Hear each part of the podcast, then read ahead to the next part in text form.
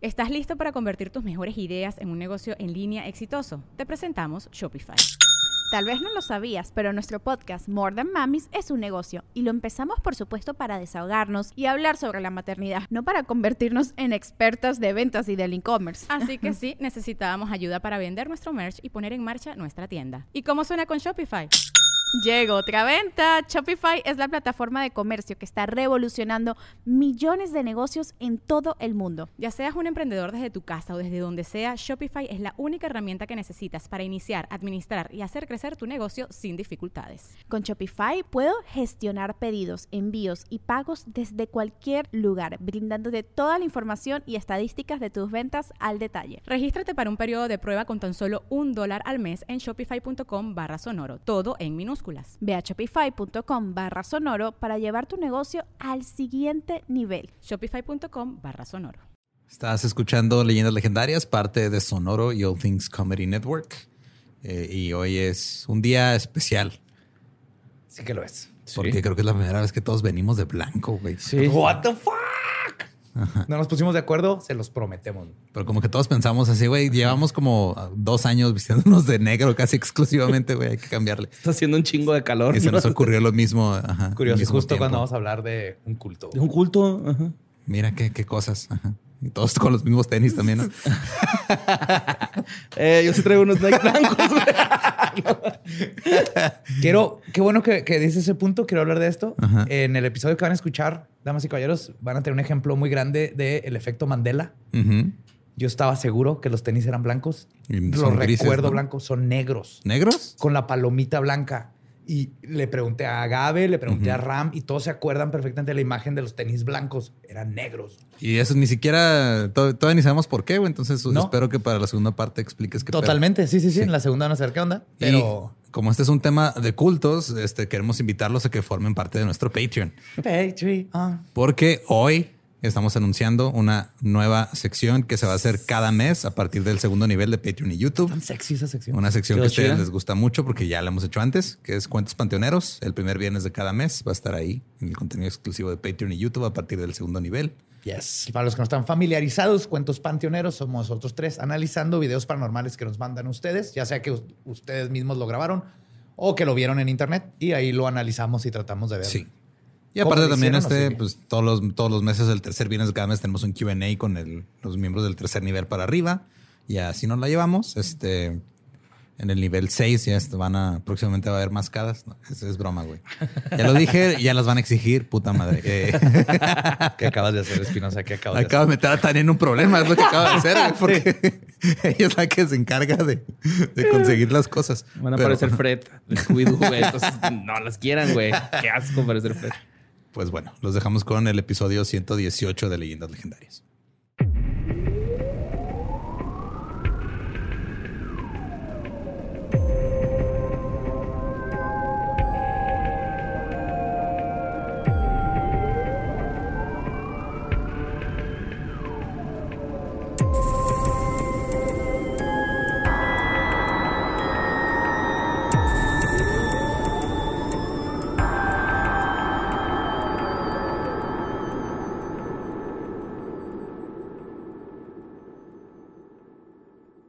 Bienvenidos a Leyendas Legendarias, el podcast en donde cada semana yo, José Antonio Badía, le contaré a Eduardo Espinosa y a Mario Capistrán casos de crimen real, fenómenos paranormales o eventos históricos tan peculiares, notorios y fantásticos que se ganaron el título de Leyendas Legendarias. Bienvenidos, bienvenidas a otro miércoles macabroso.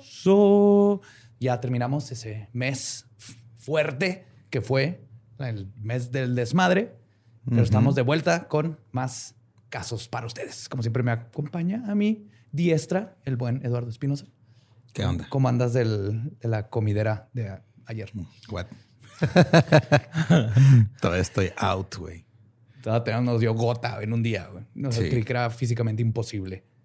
Y a mi siniestra, el buen Mario Borre López Capistrani. ¿Qué onda, Joe? Ramfis, Lolo. Vamos fuera de tiempo, güey. Sí. ¿Sí, eh? Pero es que comimos mucho ayer, güey. Demasiado. Ajá. Güey, hice como cinco veces el baño en la noche, güey. Así. Eso es normal para ti. No, güey. Estoy un poco impresionado, güey, de mi capacidad de tirar la Rockstar, güey. Acá. Cinco veces, güey. Oh my God. Y el Ghost Pepper hizo efecto. ¿Sí? Sí. Sí te sacó todo. Sí. Te limpió. Sí. Muy y bien. me lo que dolió la saber. boquita del estómago así.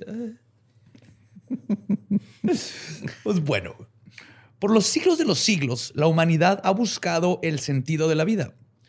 Ahora, en estos días, además de la religión, está el coaching, la astrología, incluso ir al gimnasio todos los días. Esto es algo que todos buscamos y que en sí mismo no tiene nada de malo.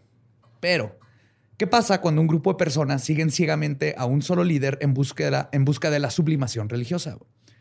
El peor de estos ejemplos fue dado a conocer el 26 de marzo de 1997, cuando casi 39 personas fueron halladas muertas en el suicidio colectivo más grande de los Estados Unidos.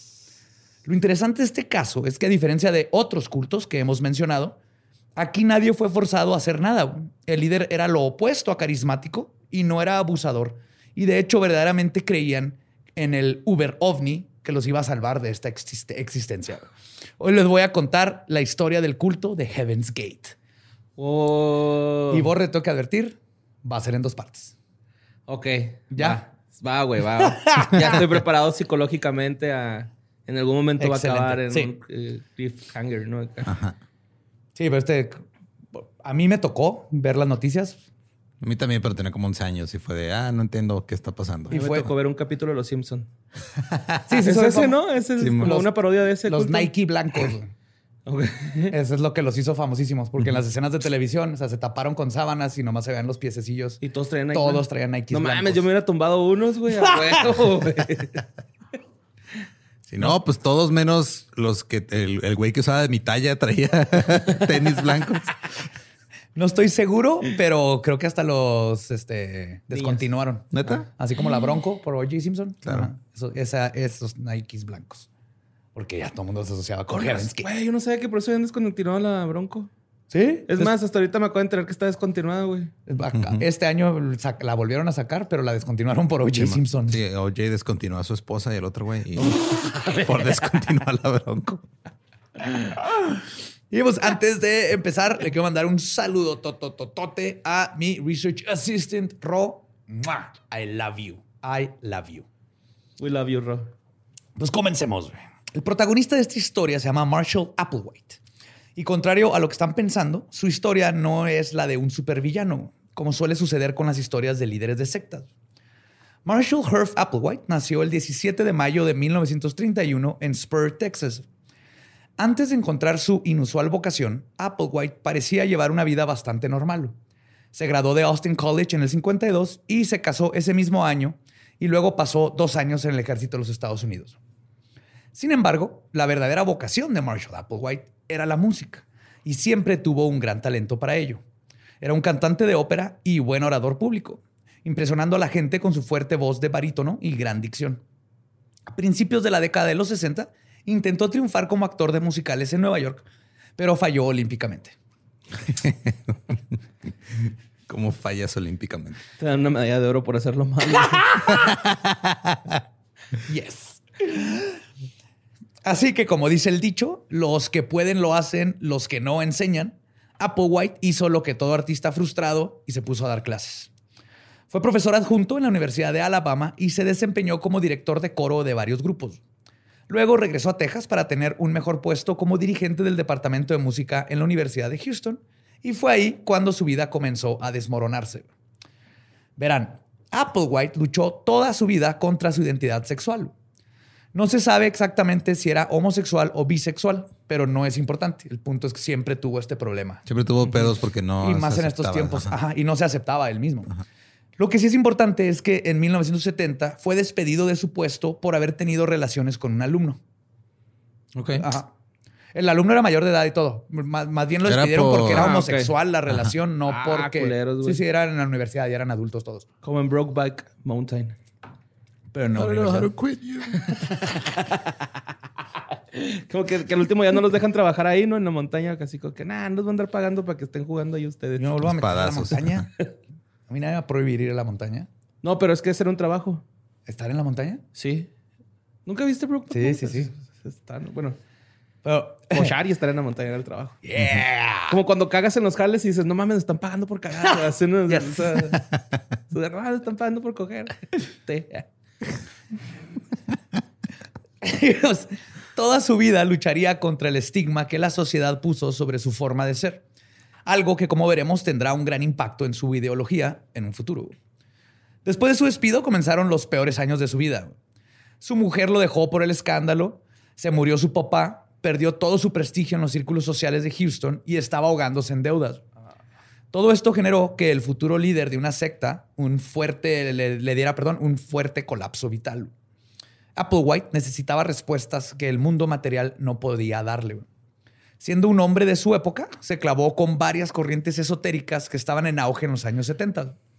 Admiró las enseñanzas de los místicos, los refugios solitarios en el desierto, la contracultura y, cosa que no es banal, la ciencia ficción literaria de Arthur C. Clarke.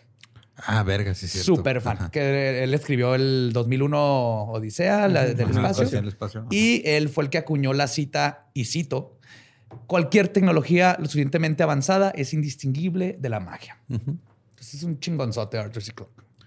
Tenía sus pedos también. Bueno, sí. Pero para ciencia ficción, para escribir ciencia ficción. sí. sí. De hecho, muy a la, a la Kill, un amigo suyo más adelante dijo que Applewhite pensaba que los ovnis son los objetos que la gente alguna vez pensó que eran ángeles. Okay. Entonces tenía esta mentalidad ah. muy progresista hacia qué era el fenómeno ovni. En este estado de ánimo, según muchos psiquiatras, Applewhite era muy vulnerable a tomar ideas extremas y aprenderlas del verbo hacerlas propias, o sea, con H, bajo el filtro de su trastorno paranoico. En casos como este, es común que una persona que no puede manejar la realidad se invente una nueva. Para sumarle a toda la cantidad de experiencias negativas que vivió Applewhite, también estuvo cerca de morir cuando le falló su corazón. Pero así como el ave fénix, algo grande renació de las cenizas. En 1972, estando en el hospital, Marshall Applewhite conoció a Bonnie Lou Truesdale Nettles, una enfermera oriunda de Houston, Texas. Bonnie creció en un hogar bautista y se convirtió en madre de cuatro hijos. Se graduó de la escuela de enfermería en el 48 y posteriormente trabajó en el hospital donde Marshall fue internado. Cuando Bonnie estaba en sus 40, se obsesionó con temas de ocultismo y en febrero de 1966 se unió a la logia de Houston de la Sociedad Teosófica en América, donde estuvo afiliada hasta 1973. Ya hemos platicado de, los este, la teosofía y Madame Blavatsky. Sí, un poco, pero... Cuando conoció a Applewhite, ella también estaba en medio de una crisis personal, ya que estaba a punto de divorciarse.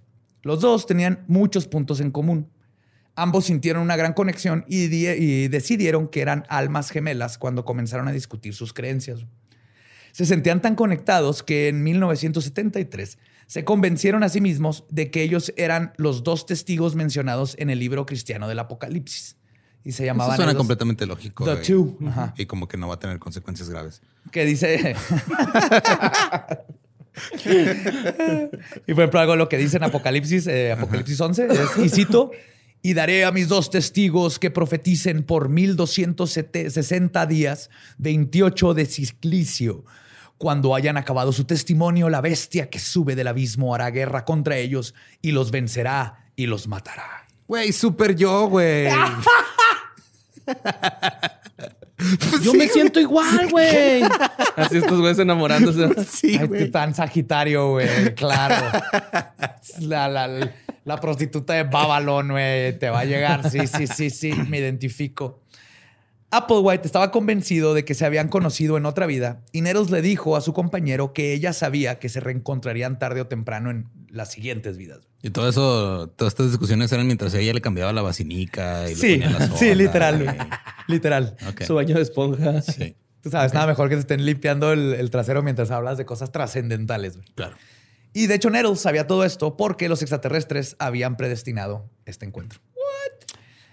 Nettles tenía pedos mentales. ¿Qué? Nadie sabe a ciencia cierta en qué momento le metieron los aliens a su sistema de creencias. Se metieron, perdón, los aliens a los sistemas de creencias. Pero todo apunta a que fueron estructurando todo sobre la marcha. Los dos combinaron las enseñanzas religiosas del cristianismo, la astrología, el ascetismo, la reencarnación y la ciencia ficción. Y todo esto fue influenciado y justificado por un monje del siglo XIX que hablaba con Bunny Nettles y solo con Bunny Nettles porque existía solamente en su cabeza. Muy bien, oh, ok. Ajá. O sea, ya hablaba, le, hablaba un monje que le dijo, Simón, también lo de los aliens, ustedes son los dos. Soy doctor. ¿Qué van a pelear? Una capirotada de pendejadas. Sí, güey. Sí, literal. Ella le llamaba el hermano Francis. Brother Francis. De hecho, otra cosa importante que los unió como dúo, y lo más bonito de todo esto, es que Applewhite y Nettles eran grandes fans de Star Wars y Close Encounters of the Third Kind. La de encuentros cercanos del tercer tipo. Y trajeron... Spielberg, ¿no? Sí. Está bien bonita. Y trajeron mucho de ciencia ficción de todo esto al grupo.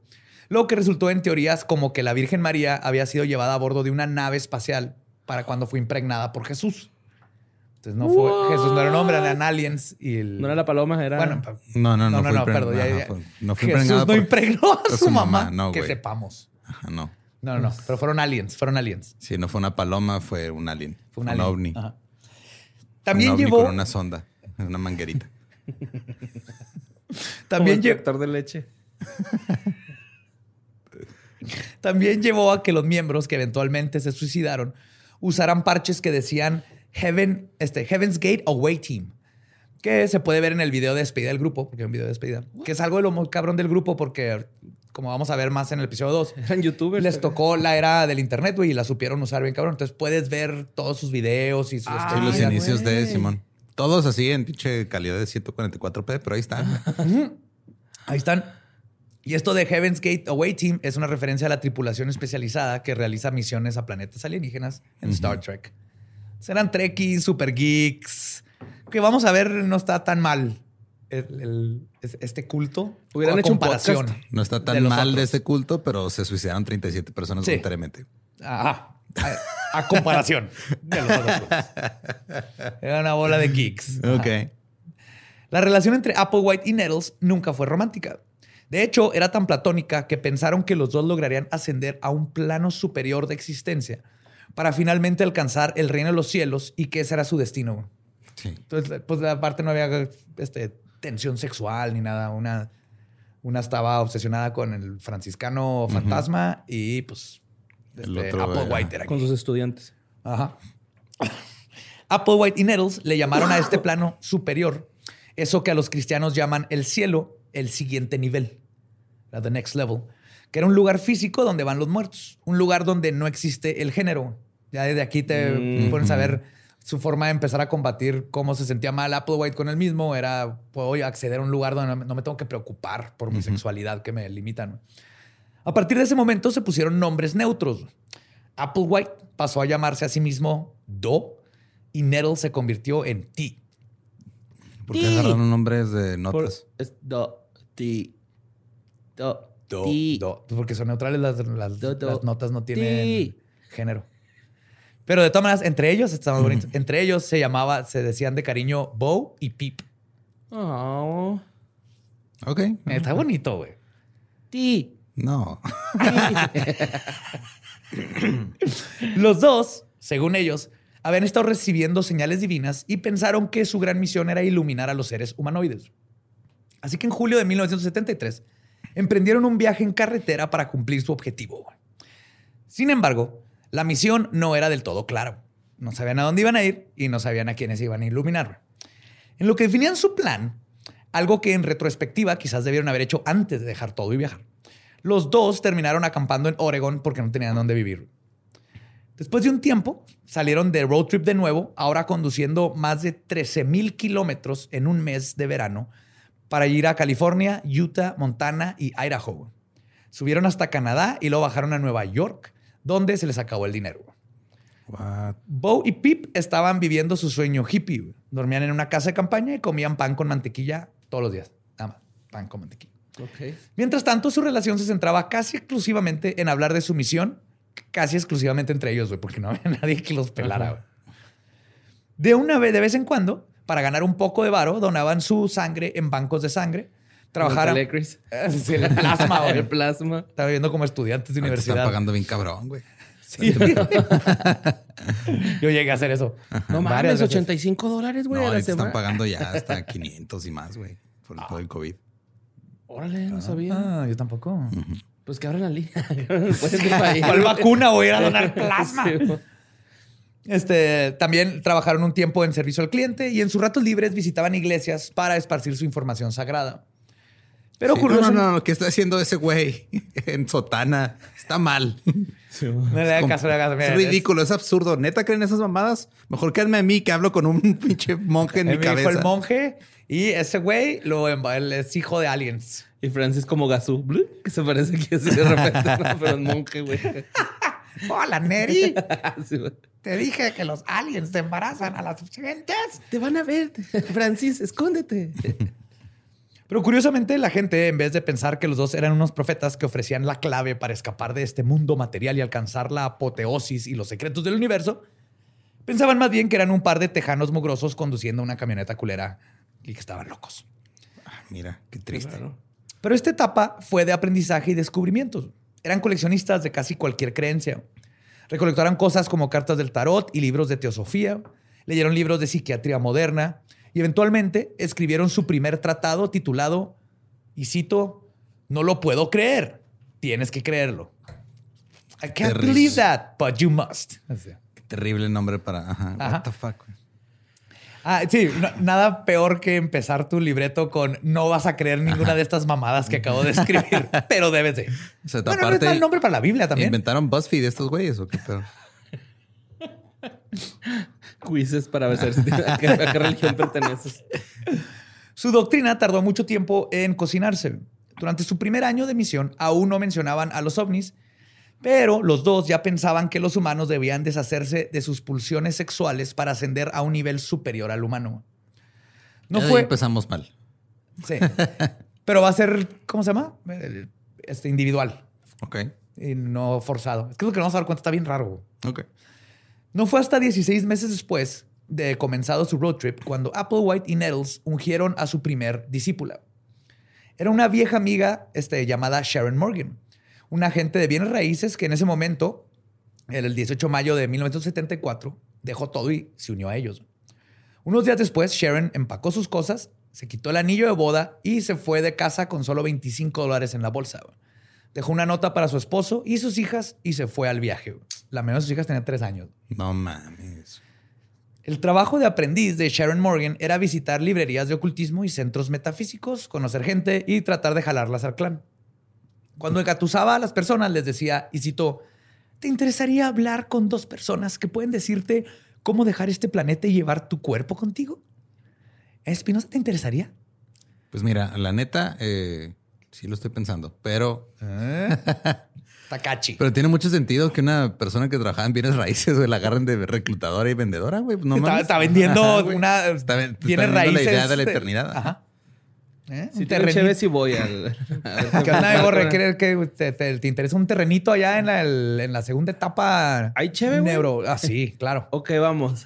Tengo que escuchar esto. Los, los dos le dieron a Sharon el nombre de Chela, que según ellos. ¿Ves? Sí había, sí había, güey. que según ellos significaba estudiante en sánscrito. Pero pues googleé y eh, estudiante es este o, Chatra o Vidyartini. Entonces, probablemente no, no de dónde sacaron chela. Bowie Pip. Bowie Pip. La secta de tres ya comenzaba a tener estructura, güey. Pony Nettles, que hablaba con varios espíritus, además del hermano Francis, era una mujer muy inteligente y culta, Y era capaz de vincular creencias aparentemente no relacionadas hasta que todas las piezas encajaban y el universo pareciera tener orden. Ella se convirtió en, y cito, la sabia. Applewhite en el orador y Sharon era la aprendiz. Ok.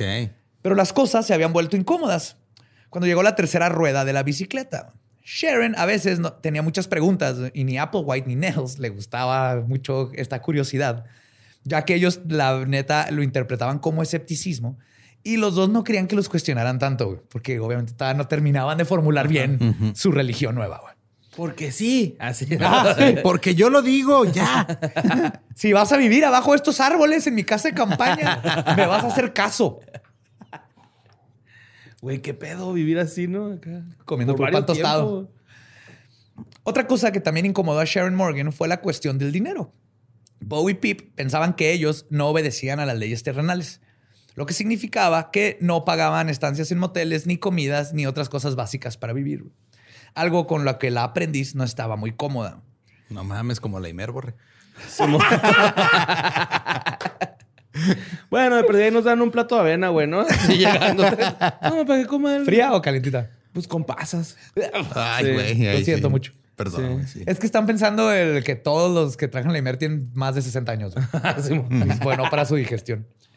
Pero la carrera de iluminación y abandonar su cuerpo terrenal de Sharon con los dos terminó pronto, pero no por las razones correctas. Unas semanas después de iniciada su misión, se sintió mal por haber dejado a sus niñas. Cuando los tres este, pararon en Dallas, ella fue a visitar a una amiga para indagar sobre sus hijos. Sin embargo, la amiga le avisó al esposo de Sharon, quien amenazó con internarla en un hospital psiquiátrico y la llevó de fuerza de regreso a la casa a que fuera mamá. Morgan no volvió con los dos y muchas veces sintió mal por haber perdido su lugar en el nivel superior, güey. No mames. Era la OG, güey. Era la OG. Fue la que estuvo ahí desde el principio y se perdió todo. Pudo haber terminado ahí muerta con tenis Nike. Sí, El nuevo culto estaba en problemas.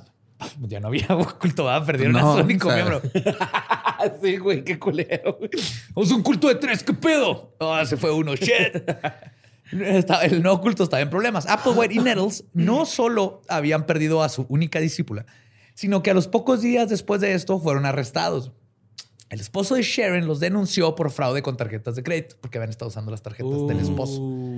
La denuncia pronto fue retirada, pero una revisión de rutina en el de Texas, todo alrededor, demostró que Marshall Applewhite era buscado en St. Louis por el robo de un auto. Resulta que nueve meses antes había rentado un Mercury Comet y nomás no lo regresó, güey. Porque él, él, no es de aquí, güey. Él no tiene que. Él, no usa. Yo no me rijo por las leyes del terrenales, las leyes de, la gente. Ajá, con dinero mundano asqueroso. Guácala, güey. Las, Puro Bitcoin. Guácala tener cosas bonitas.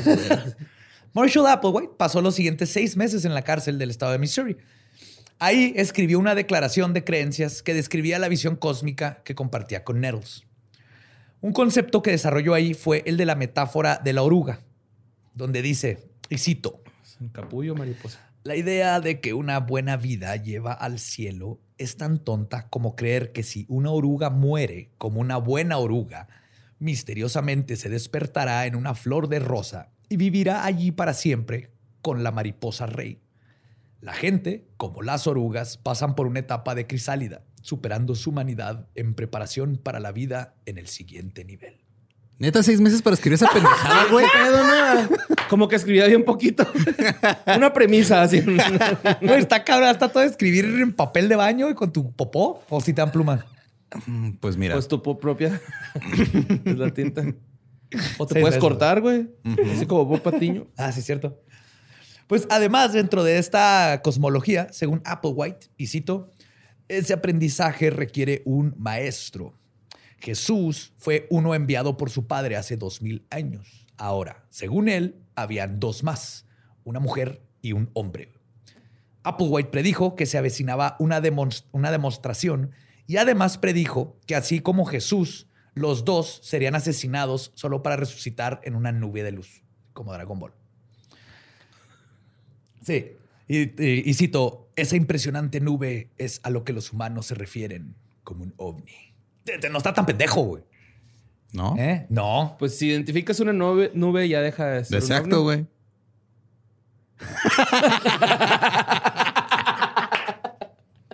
Has aprendido demasiado. Capistán, he creado un monstruo. Ay, ay, no, güey. Pues es que.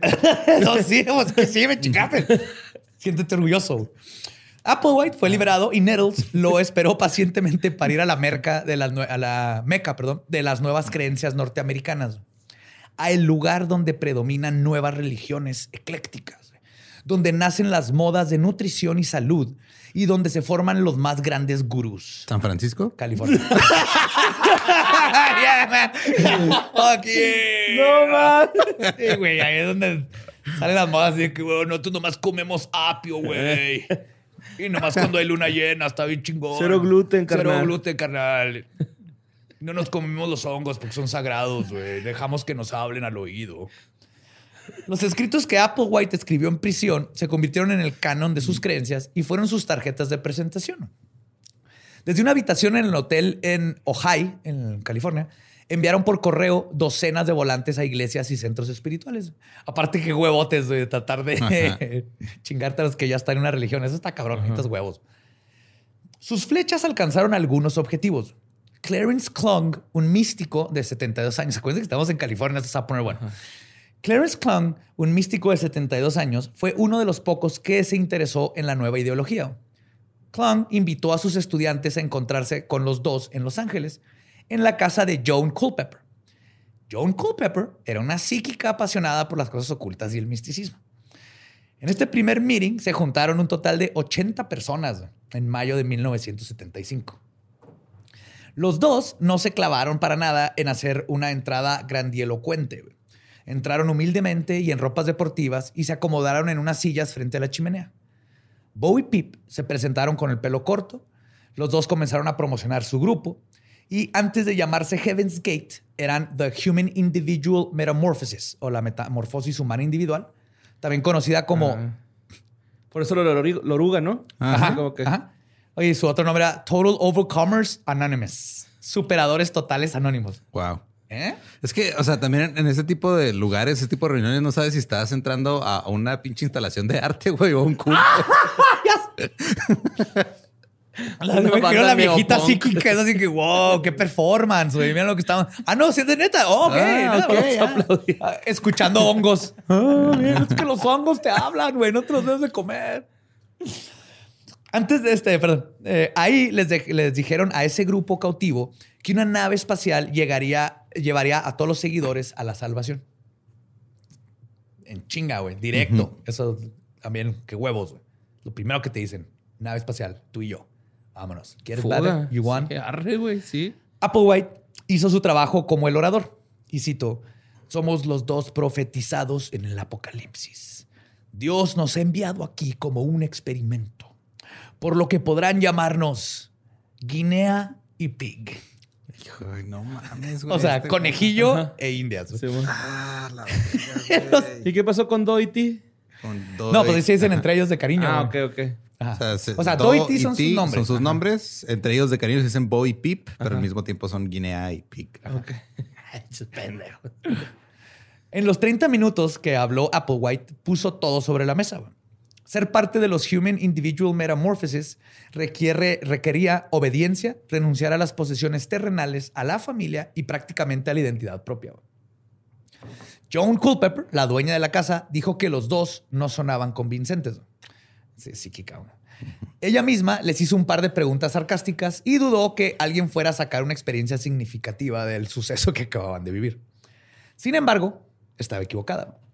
La idea de que un ovni los iba a llevar al cielo no fue tan bien recibida, pero la promesa de que el cielo o el siguiente nivel, como ellos le llamaban, era un lugar físico, fue lo que realmente empezó a seducir a todos los asistentes. Los futuros líderes de la secta Heaven's Gate deben su éxito porque ofrecieron bases lógicas, entre comillas, para el cristianismo. Entonces era el, este, te voy a decir más o menos como con ciencia Eh, y te explico tu religión. Como vender un tiempo compartido, ¿no? Pero en el espacio. y esto fue algo que ayudó a que el brinco de alguien que, por ejemplo, ya era católico o cristiano, este, fuera más corto entre creer algo que no existe, como Dios, a creer en algo que no existe, como Dios es un alien, Y te va a dar un raid en la nave. Claro, es que también la neta, o sea, siendo realista, se ve mejor un jumper así plateado, güey, que una túnica. Sí, güey. y te meten en tubos de GAC, te pican el culillo y te dan libros. Está interesante. Pues sí, básicamente fue el brinco, o sea, no era ya creo en algo completamente. Más que brinco era un movimiento lateral, güey. sí, la neta. Sí. que no seas pendejo, Dios no existe. Es un ovni. Como el ranchero ese que me dijo, fantasmas no existe, pendejo, hay mucho ovni. Entre los asistentes del lugar hubo plural pluralidad de personajes. Habían jóvenes, viejos, ricos y pobres. La mayoría estaba involucrada en la contracultura del momento. La coyuntura de la época provocó que la gente buscara verdades espirituales fuera del canon tradicional de la religión. Para ellos era natural que tuvieran que renunciar a tantas cosas para llegar a conseguir un objetivo tan sublime. El proto Heaven's Gate ofrecía una plataforma que resonaba perfectamente con las ideas y que ya tenían todos ellos. No eran mucha gente de dinero, hippie que está buscando espiritualidad y todo esto y quedó perfecto porque así que sí es cierto. Que prefiero creer en el ovni. Se las compraron rápido, como quien dice, ¿no? Acá. No, si hubiera habido TikTok en esa época, peor, güey. no hubieran sido 37, güey. Hubieran sido un chingo. Exactamente, güey. Como el del party, güey. Ándale. Ajá, el que tuvo su party con. Ahora imagínate esto, se lo hubieran creído un chorro. Entre los nuevos feligreses que se unieron al grupo estaba Michael Conyers, un músico de 23 años que estaba buscando una corriente espiritual a la cual aferrarse para iluminarse y esparcir la salvación. También estaba Dick Joslin, un joven de 23 años, graduado universitario y ex oficial de lanzamiento de misiles de la Marina. Ah, cabrón. Dick estaba fascinado con el subconsciente y le gustó mucho que los dos se presentaran sin ninguna grandiosidad, solo vistiendo fachosamente. O sea, para él fue así que, estos no son Jim Jones, güey. Estos, sí. bola de dos pendejos. Estos güeyes son bien true, güey. Ajá, sí. Lo que diferencia a Applewhite y Nettles de otros líderes de sectas es que, en primer lugar, ellos mismos se creían sus delirios. No estaban en una misión por tener dinero o sexo. Sí, no era manipulación. No, no, no. Verdaderamente creían que eran enviados de entidades extraterrestres o extradimensionales y que podían ayudar a la humanidad. En segundo lugar, los dos se subyugaban y eran fieles ante sus propias restricciones. O sea, cuando él decía lo de no sexo es si quieres, eso es lo que necesita, yo lo voy a hacer. Si tú lo quieres hacer, chido, pero si no, pues no vas a poder subir a la nave. Pero yo no te voy a forzar a nada. Y, ellos lo hacían porque había como arrepentimiento así de que no, pues que me eché un palillo y ya. No, sí, al rato vamos a llegar ah, a eso. Empezó a causar problemas, pero ellos dos siempre fueron fieles a sus creencias, algo que nunca vemos de los líderes de culto. Y en otras palabras, practicaban lo que profesaban. Por eso, después de la reunión en casa de Culpepper, Dick Jocelyn recordó haberse acercado a Applewhite y le dijo, y cito, Sé que no son estafadores. Eso significa que o eres quien dice ser o estás, absolutamente loco. Ya, llegó Odin, güey. Yo voy a que, hijo, güey. O, neta, si sabes de qué estás hablando, estás bien pendejo, pero yo quiero saber a dónde va a llevar esto, güey. Odin. Y, y, de hecho, Applewhite, después de eso, Applewhite le respondió y citó: Así es, Dick. ¿Cuál crees que somos? Dick llevaba una vida privilegiada con padres ricos, carro del año y departamento nuevecito, este, carísimo. Pero aún así decidió renunciar a todo y unirse al grupo después de esta respuesta. Chingón. Applewhite y Nettles acaban de hacer su secta oficialmente. Ah, tenían gente, Por fin lograron su sueño de ser los pastores de un rebaño. Y aunque no todo fue un mar de rosas, ejercieron esta profesión hasta el día de sus muertes. Sin embargo, la nueva religión no estaba del todo bien pensada. Los feligreses no sabían qué esperar y los dos menos. White y Nettles ahora tenían a 20 güeyes viviendo con ellos y estaban nerviosos y no tenían ni idea de qué seguía. Es como el perro que alcanzó la llanta del culto. Así les pasó. En primer lugar, los dos batallaron para mantener a la gente ocupada. Applewhite no podía hablar sobre el siguiente nivel todo el pinche día. Así que en veces... No, ni que fuera Badía hablando de magia Ey, ey, ey, apenas son las 4 de la mañana, todavía no hablamos del el, meta sigilo, que saque sus cuadernos, le daba. Así que a veces lo que hacían es que aplicaban la de papás que quieren ver Netflix y el niño no los deja de chingar. Y mandaban a sus feligreses a hacer tareas absurdas como lanzarse al bosque hasta que escucharan a Dios, güey. Ok. Así que, ¿qué hacemos, maestro? Enséñenos de los ovnis. Ah, vete al bosque. Cuando veas uno, me dices. Y si no, no estás listo. Y obviamente van, por horas, van los güeyes al bosque y luego dicen, no mames, esto es una mamada, güey, pero no puedo regresar sin decir que vi esto. Entonces ellos decían, no, sí, ya lo vi. Ah, cabrón. Yo también lo vi, Lolo. Sí, cómo no, güey. Vergas, güey. Sí. ¿Era estaba... color rojo? Sí, está haciendo el algo. Yo lo vi como entre rojo y naranja, güey, pero más o menos, güey. Sí, de hecho, aventó ahí una basura de la ventana, güey. Sí, sí, era un cáscara de plátano, porque es biodegradable. pues ahí tierrita, ¿no? Sí, sí, sí. Una, una vaca sin vagina, güey. Un toro. No, güey, porque era una vaca y le quitaron los genitales. Ah. pues eso hacen los ovnis. los ovnis a las vacas. Eso hacen los aliens. ah, sí, sí. Y les cortan las ubres, dos. Ajá. Ah, y vagina, los ojos, la lengua. Cachete. Cachete. Mmm, barbacoa. Paso a Ay. Están haciendo barbacoa, güey. ¿Alguien ha revisado si no pasan así nomás los fines de semana estas y están haciendo barbacoa los aliens, güey? Nadie ha pensado en eso, ni yo. Con razón eran tan barata, güey. Se roban los insumos, pinches vatos. Pues pronto hubo inquietud en el grupo, obviamente, porque como que empezaron así como que, pues, ¿qué chingo estamos haciendo, güey? Si bien habían aceptado a renunciar a sus vidas pasadas, querían respuestas y algún tipo de recompensa por todo lo que habían tenido que hacer. Algo que no estaban recibiendo. güey. Entonces es cuando empezó a llegar el escepticismo e incluso la impertinencia. Querían saber cuándo llegaría esta nave espacial para llevárselos. Los dos dijeron que podría suceder en cualquier momento probablemente dentro de tres meses, pero seguro en menos de un año. Ah, no, claro. Como todo líder culto. es- ahí la cagan siempre en los cultos, es en poner una fecha, pero es que necesitan la fecha para que la, Para gente, que la gente se se quede. güey. Sí, güey. Pero es donde empiezan a valer Como, a ver, madre. entonces, ¿qué somos? Sí, ir a hacer una cita al IMSS, güey. Madre, güey. Güey, ¿Qué pasa ahorita si no ah, traes Sí, la meses? vacuna se las ponemos eh, tres meses mm, eh, o un año. No, las donamos a otro país, no importa. todo va a estar bien. Los dos consideraron que la paciencia era fundamental para poder llegar al siguiente nivel. Entonces, con una posible insurgencia a la vista, Bo y Pip decidieron llegar, llevar al grupo a otro nivel. A las pocas semanas, los dos idearon una agenda. Hicieron el proyecto de emparejar a los feligreses de dos en dos y mandarlos como misioneros por todo el país sin un centavo en la bolsa. Los feligreses pasaron frío, cansancio y hambre. güey. Güey, este pedo hubiera sido un reality bien vergas, güey. ¿Estoy en un culto? Nuevo programa de TV Azteca. ¿Qué onda, Capi? Ahí está, güey. Ahí está. No, y que lo narre Rosique, por favor. Bueno, ya no está. Hijo, sí estaría bien verga. Estaría muy verga, güey.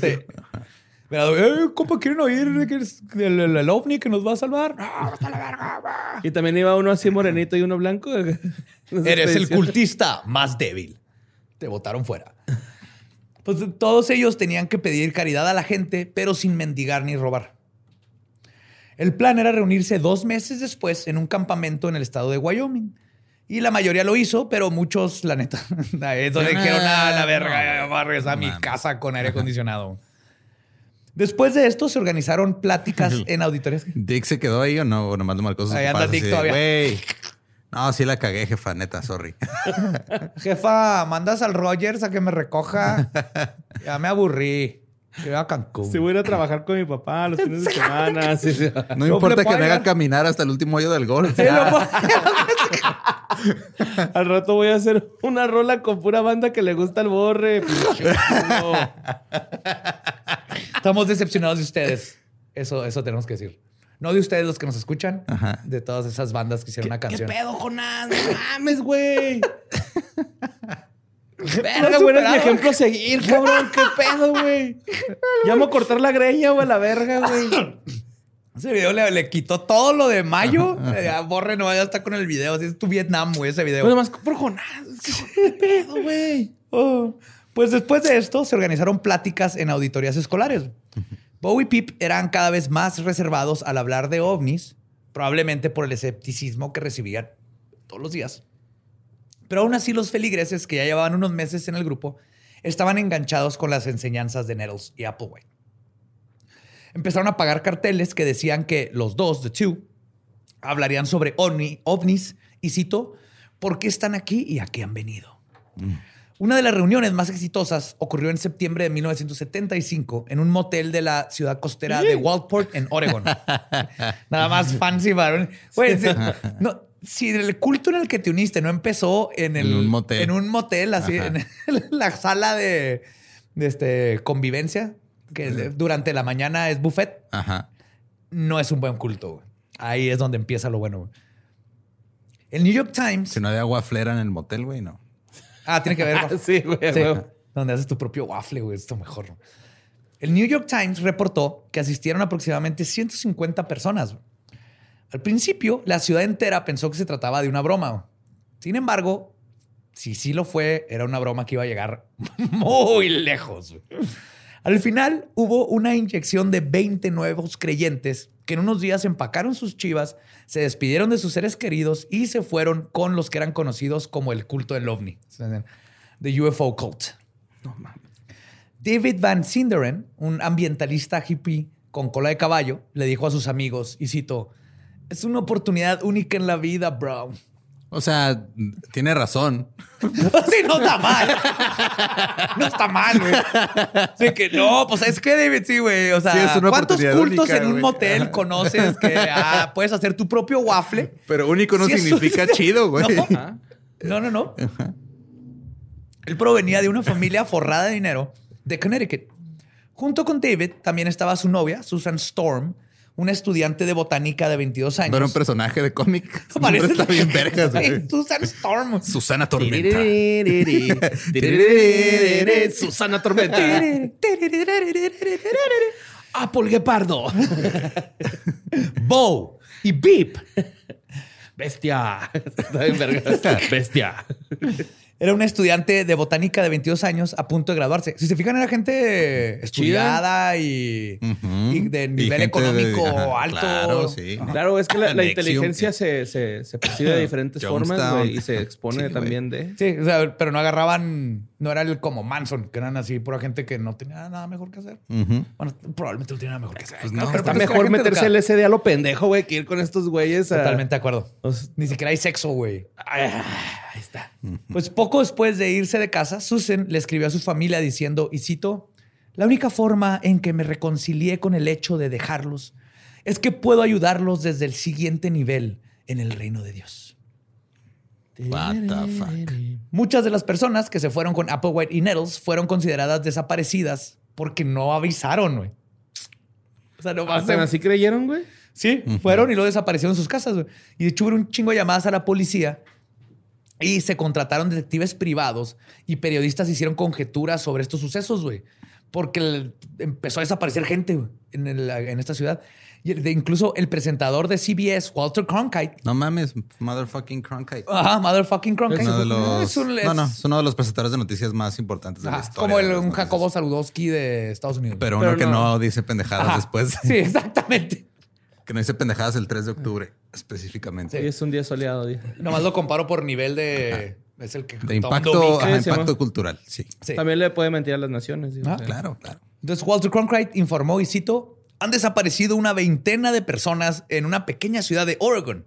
Es un misterio si los han llevado a un supuesto viaje a la eternidad o si simplemente, simplemente se los han llevado.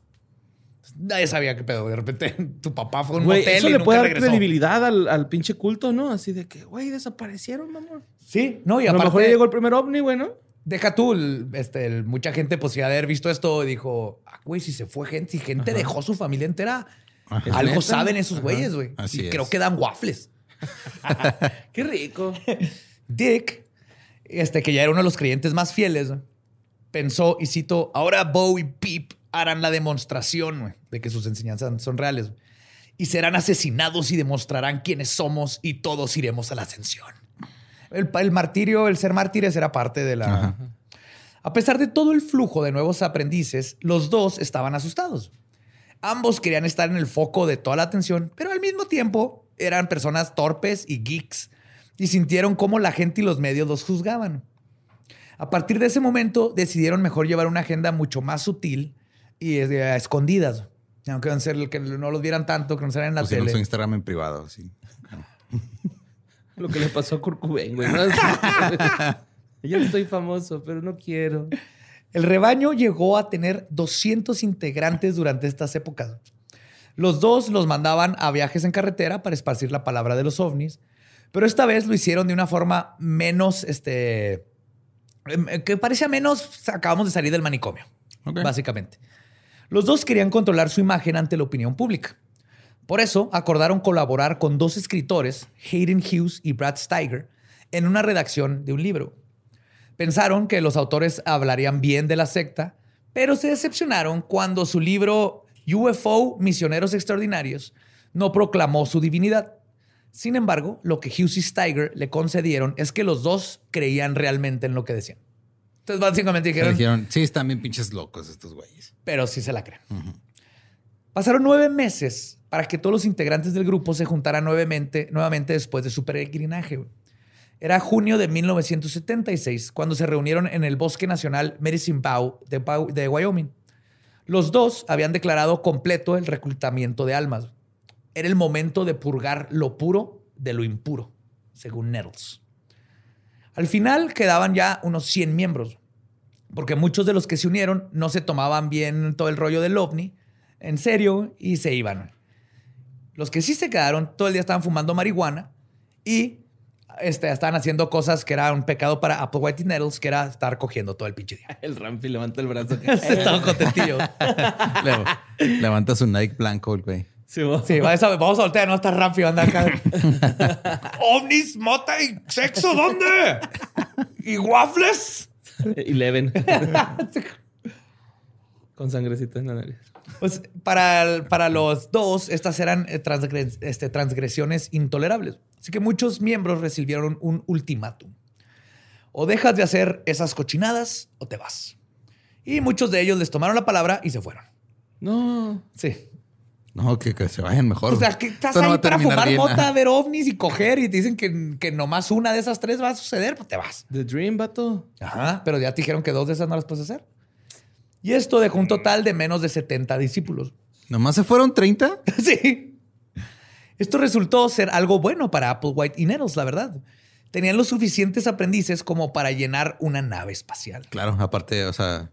Hay cupo limitado, güey. Sí, güey. ya con los otros sí tenían que agarrar un OVNI Excel, güey. No, no podía ser un... Se tenían que ir unos agarrados así desde la puerta, güey. Así como en transporte público. que, ya no cabe nadie. Sentados en una cubeta, güey. Al lado del chofer, güey. Eh, pégese, pégese para que cierre la puerta. Hágase para atrás, hágase para atrás. Sí, caben todavía más, caben más, caben más. y este, los que quedaron eran los que verdaderamente les iban a creer todo lo que fueran inventándose, güey, básicamente. O sea, dijeron, estos son los buenos, güey, estos, estos los suaves. Estos, estos sí creen, güey, estos son parte del crew. Gran parte del día, los dos impartían sus clases, pero estas eran completamente improvisadas. Los dos dijeron que todas las almas provienen del siguiente nivel cumplen su tiempo en la tierra y luego regresan al morir. Ellos no tenían recuerdos de sus vidas en el siguiente nivel, pero las obtuvieron cuando se comunicaron psíquicamente con las entidades que ellos llamaban sus padres. Entonces, Bo y Pip podían se supieron que de su vida pasada gracias a The Fathers, que eran como los megas. Los ¿Y Francis qué pedo? El monje. ¿Dejó de verlo? No, no, lo, lo escuchaba, no lo veía. Ah. No, ahí anda. Él, le dice, sí, sí, bueno, eso tiene sentido. Eso tiene sentido, Nettles. Es decir, que los que viven allá este, arriba eran los que les mandaban esta información. El siguiente nivel era un lugar sin género. Cada ser tenía un miembro mayor, no, de.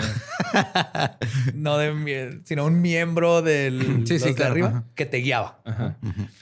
Sí, entonces está muy grande. Nettles, por ejemplo, era la guía de Applewhite en una cadena parental que conducía hasta un jefe de jefes. Entonces, Nettles en la otra vida era el líder, era su guía y se volvieron a reencontrar y siempre iban a estar haciendo eso, reencontrándose y Nettles siempre va a ser la guía. Los dos admitieron que no tenían conocimiento completo sobre el siguiente nivel. Chido, no sé, no sé todo. En clase, a veces, uno de los dos estaba dando la lección y el otro le murmuraba Así, no, no, se me hace que no es así. Entonces decían, se disculpaban y se iban para un lado para ponerse de acuerdo de qué iban a decir. Ok. digo, Oye, Neros, los aliens, ¿les gusta la mayonesa con chipotle? No, nada más con mostaza, güey. No, güey, no, no, Nada más con mostaza, güey. Entonces, ¿nomás con mostaza? Sí, nomás con mostaza. Oscar Mayer. honey mustard, tal vez, este, y granito de mostaza. Ay, güey. No, sí, así estaban. Al principio, en, el, periodo entre 1976 y 79, se les podría llamar a esta fase la del campamento. Que en el campamento. Camp face. Pero, o sea, ya había pasado la fecha, güey, de que se los iban a llevar y seguía. tres meses. Camp face. Tal vez menos o más de un año. Y si es esto cambia poquito, y, y si abren las fronteras, tal vez es más rápido que nos lleven, pero no vamos a esperar eso. El chiste es... Vacunarnos. Hay waffles, tenemos waffles. ¿Qué es waffles? Ok, pero neta, dijeron que en tres meses llevan tres años, güey. ¿Cuántos waffles más? güey? Lleva tres años. La paciencia es una virtud, amigo mío. Ven, caminemos juntos. A huevo, güey. No hay poder más grande que la negación, güey, en este mundo. Pues, durante este Más que tiempo. el de una esposa enojada. Eso sí, va. A ver, llégale algo. no, no. No, sí, sí, mi amor, ahí voy. Durante este tiempo, los estudiantes dormían en tiendas de campaña y los dos dormían en un pequeño remolque para acampar. Los meses de calor las, pasaron, las, las pasaban en las montañas rocallosas, rocosas, perdón, y los del frío bajaban a Texas, donde estaba a gusto. Pero como es común con todo culto, eventualmente el dinero se convirtió en un problema. Aunque Applewhite y Nettles creían en despojarse de sus bienes materiales y terrenales, ni los ovnis los podían salvar del hecho de que viven en una sociedad capitalista y necesitaban dinero para comer. David Van Sinderen, uno de los primeros fieles, tenía acceso a una cuenta de banco muy inflada. Los dos le habían dicho que era necesario que renunciara a esa posesión. Pero, en virtud de la situación, tuvieron una epifanía divina y decidieron hacer una excepción.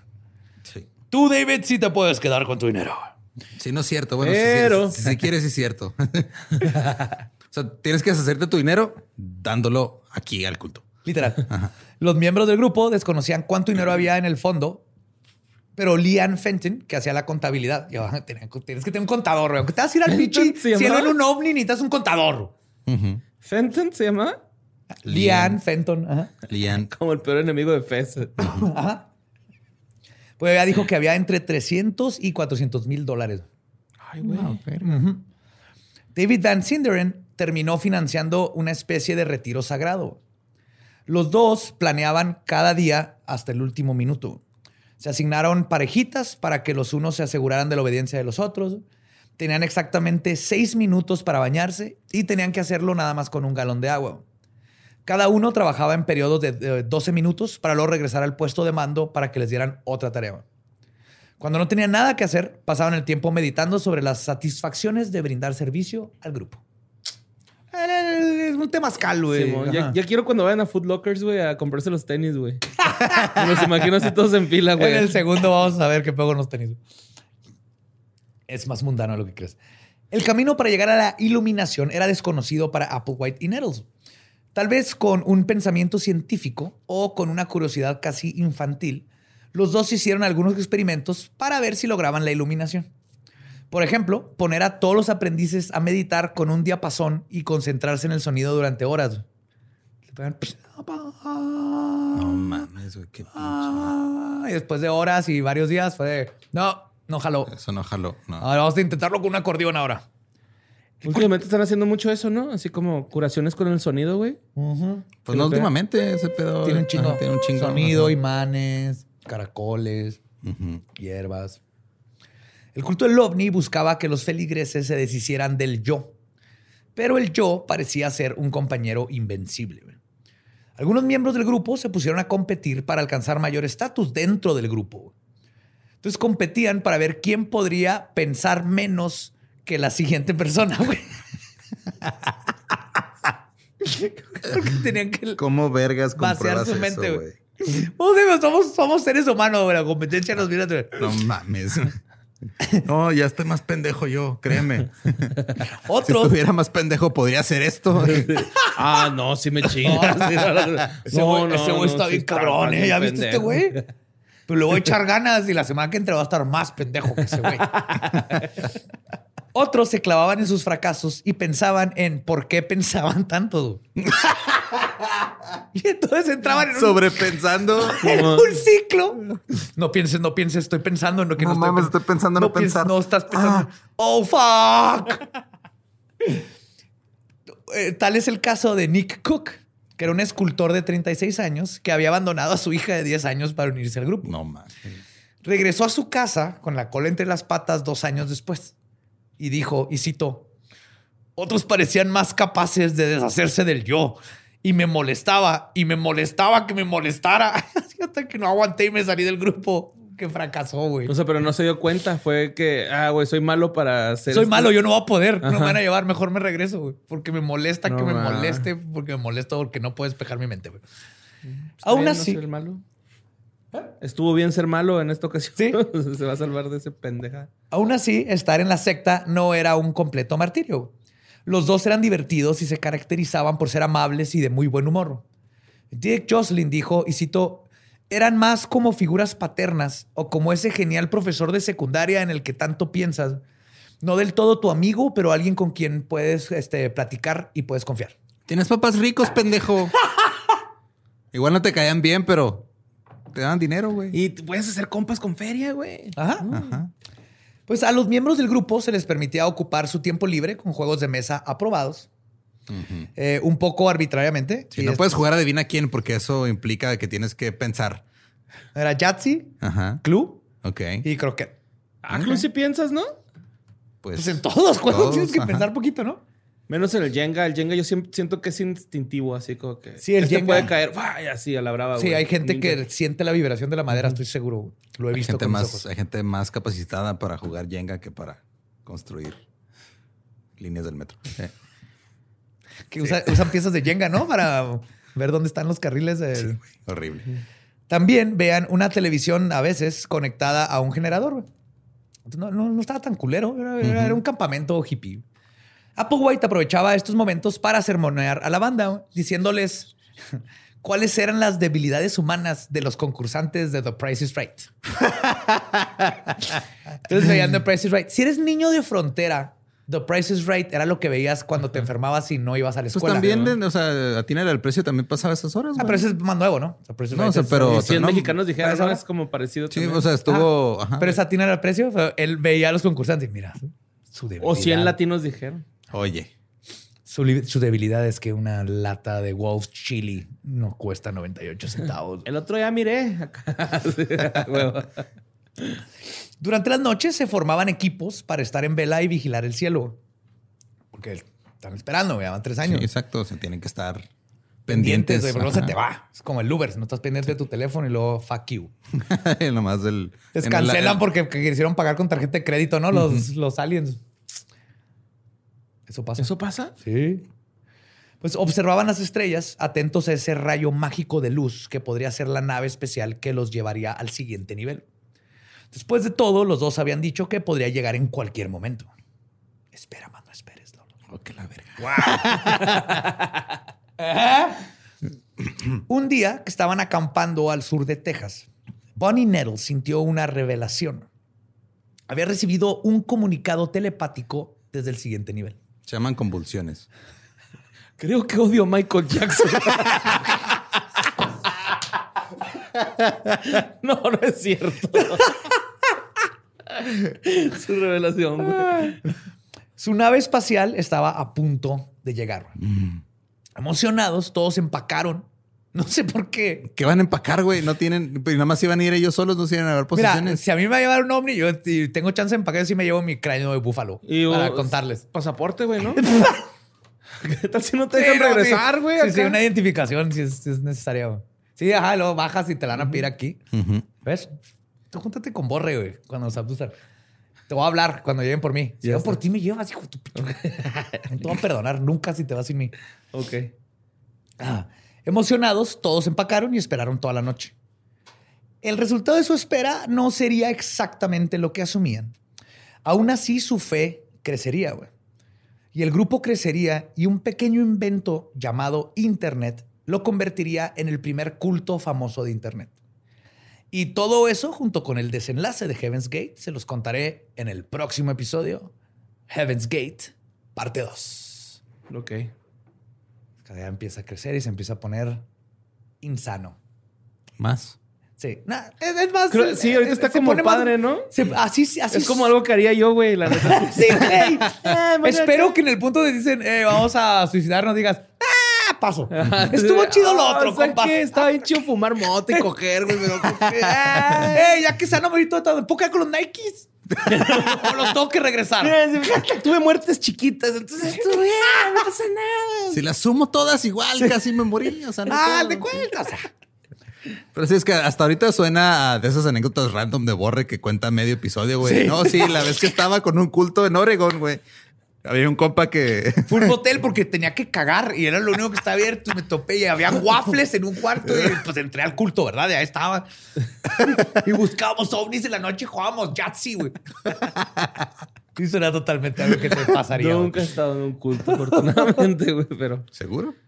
Bueno, Síganos en el grupo de fans de Leyendas Legendarias Volumen 3. Este, se pone chido el podcast. Sí, y no, y es lo que les digo, es muy diferente Heaven's Gate a los otros cultos. O sea, de todas termina con una tragedia del suicidio.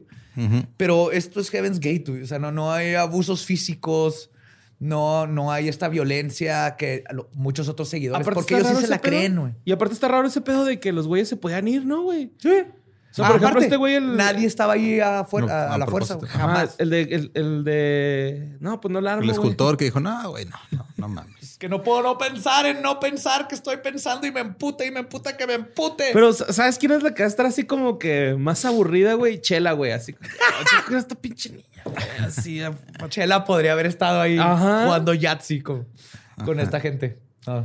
Pero no, tiene que tener sus responsabilidades mundanas. ya, ya me imagino los hijos de Chela ya de grandes así recordando su mamá. No, de repente mamá nomás sentada en el patio a ver el cielo, a llorar. Decía que veía ovnis y ponía su playera de X-Files. Hasta eso sí mantenían nuestros tenis muy, muy limpios, muy blancos.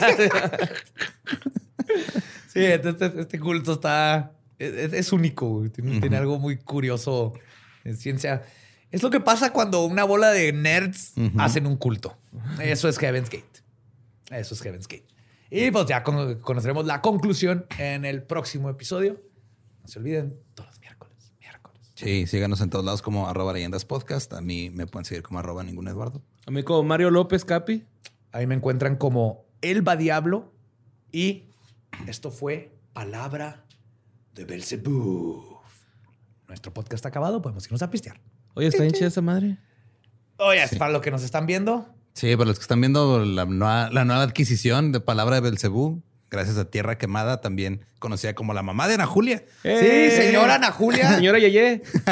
Gracias. La queremos mucho. Gracias por esta joya, joya, que ahora decora mis últimas palabras. La queremos mucho, los queremos mucho ustedes y nos escuchamos y vemos el próximo miércoles. Bye.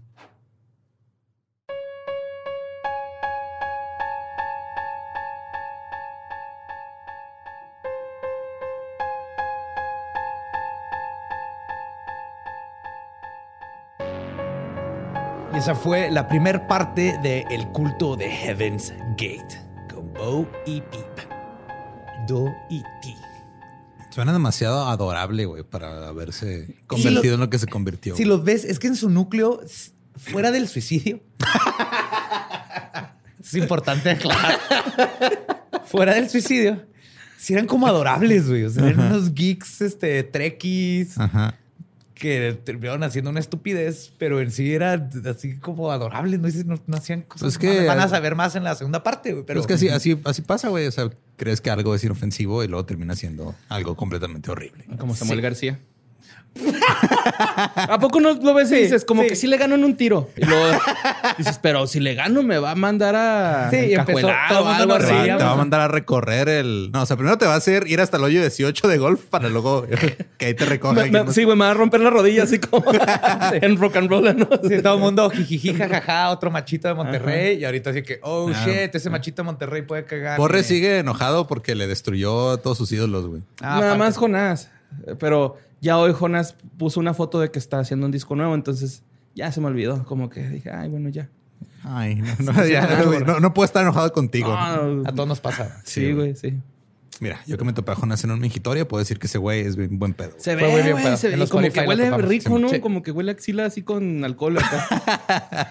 no sé, pero antes de seguirnos desviando más, este, pues, apenas la primera parte. Sí, la primera parte falta. Les digo, Creo que fue un, descanso después de cuatro meses, de, cuatro episodios. Güey, lo sentí como cuatro meses. Fueron cuatro episodios de pura pinche. Eso guardé este justo. Horrible. Dije, esto va a estar perfecto para terminando. Porque Pero hasta dónde se nos han este, torcido las mentes, güey, que se me hace light ahora ya un culto. Sí, no, es que está, ha estado tranqui, güey. hasta ahorita, güey. Ajá, no, todavía no hay muertos. Entonces yo creo que eso está tranqui, ¿no? Entonces, Y el 2, obviamente sabemos cómo termina, pero no está tranqui. En comparación de otros cultos y de otras historias que hemos contado. y creo que el relief es el, la morra esta que su esposo la, la regresó. Bueno, más bien que una amiga la regresó con su esposo, ¿no? Ah, la primera. Pues sí. La primera, tercera. No, así va a estar, ¿eh? Se les van, regresan, van, regresan. Como no, lo- como no era fuerzas, Ajá. a comparación de otros cultos. Pues que también qué miedo, güey. Que no los forzaron a hacer nada y de todos modos lo hicieron. Ajá. Está todavía más creepy. Por eso hay que tener cuidado con esos cultos. Con todos en general, ya ves que ahorita andan. Pero bueno, ya hablaremos de eso mañana. Cuídense. Sí. Eh, y pues bueno, ya no nos, nos despedimos. Nos pedimos, los tenis eran negros.